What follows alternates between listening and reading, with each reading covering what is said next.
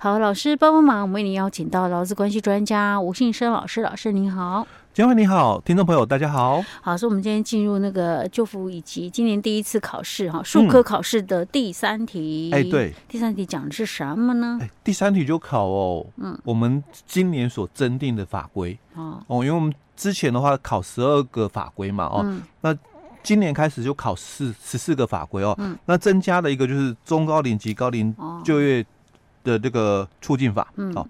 好，所以他第三题就考这个了哦。嗯、那他提到就是说，依照中高龄及高龄就业促进法的一个规定，那雇主对于所雇佣的一个中高龄及高龄者哦，有工作障碍的时候哦，那得提供职务再设计啊。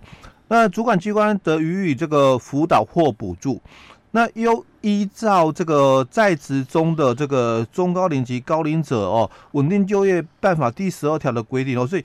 它主要是考哦，它的那个相关的这个法规，嗯哦，因为母法哦，其实讲的很含糊哦，所以像这种大概都会考的是执法的部分比较多哦。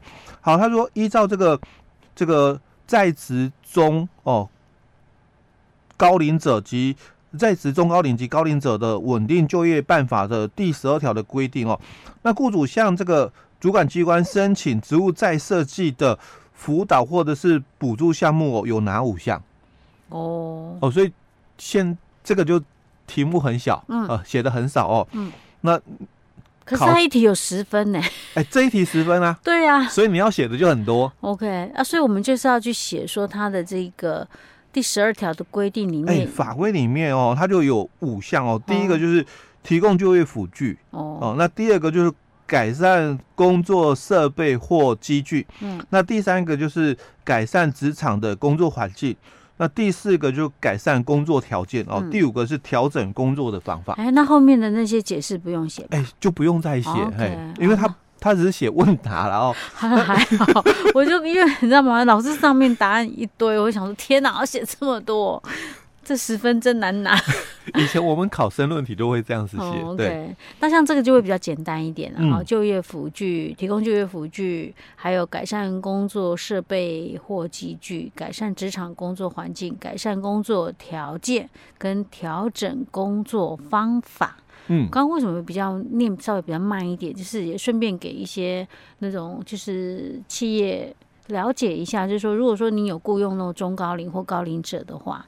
好，就是其实它是政府是有一些相关的补助的，欸、对，对，那你可以针对这些项目去申请补助哦、嗯。没错。OK，好，好，那我们接着我就看哦、嗯、第四题这个部分哦。第三题这么容易就把它解决对，OK，好。但是哦，哦要写的哦，嗯、哦就真的比较多一点 okay, okay, 哦。好的，嗯。那第四题它就考就是西餐馆哦，嗯、在这个九十六年的七月一号开业、嗯、哦。那他也雇佣了一个员工甲哦，做这个外场的一个服务。嗯，那因为生意很好哦，所以在一百零八年的这个七月一号的时候，他又增聘了一个乙的员工进来哦。那后来因为受到疫情的影响，所以他亏损了嘛哦，所以在这个。一百一十年的六月三十哦，就跟这两个员工哦就终止契约，那也依照这个就十一条了哦，劳基法十一条的规定哦，就跟这两个员工终止契约就支遣掉了哦，所以他就讲哦，他说，请你依照这个劳动法令的规定哦，来回答下列的问题哦，所以。我们现在都讲劳动法令了，是他他综合考题。OK，耶，yeah, 这个我应该会比较擅长一点 因为先前那个救夫法我就不搞不清楚哈。好了，进入我们的劳动法令，跃跃欲试。好，来我们看第一小题哦，他就谈到了，那这个西餐馆他有雇佣两个员工嘛哦，那所以他是不属于哦劳工保险条例里面的强制投保单位，因为。四人以下五人以上嘛，所以说不符合哦强制投保哦。嗯。但是依照劳动相关法规哦，嗯，他还是要帮这两个员工投保什么保险？嗯哦，那以以至于哦不影响他们两个人哦去请你这个失业给付的一个权益。哦，失业给付，哎，失业给付是那个来五四啊，这样子不行，这样我很紧张。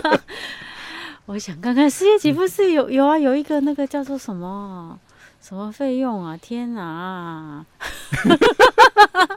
糟糕，我刚刚还一副 要要意思，信心满满，这现在立刻想不起来。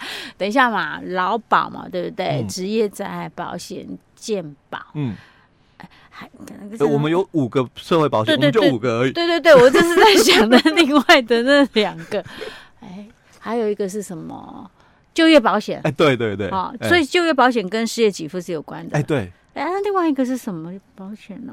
五个保险，国民年金吗？呃，不是社会保险哦，我们有工作的老公五个，五个哦。好，呃，那个六趴，对，老对六趴，就五个社会保险，还好。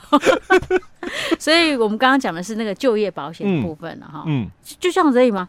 对，就这样子，四个字，就业保险。哎，对，OK OK，我还真有一点。那个怀疑就这么简单吗？还好我想起来，因为两分而已啊，嗯、哦，嗯、所以它不会太困难哦，就两分而已哦。嗯、好，那第二小题就谈谈到哦，那西餐馆哦，依照劳基法第十六条的规定哦，那应该在几日以前哦，来这个分别向哦两个员工来预告终止契约哦。那如果没有预告的话哦。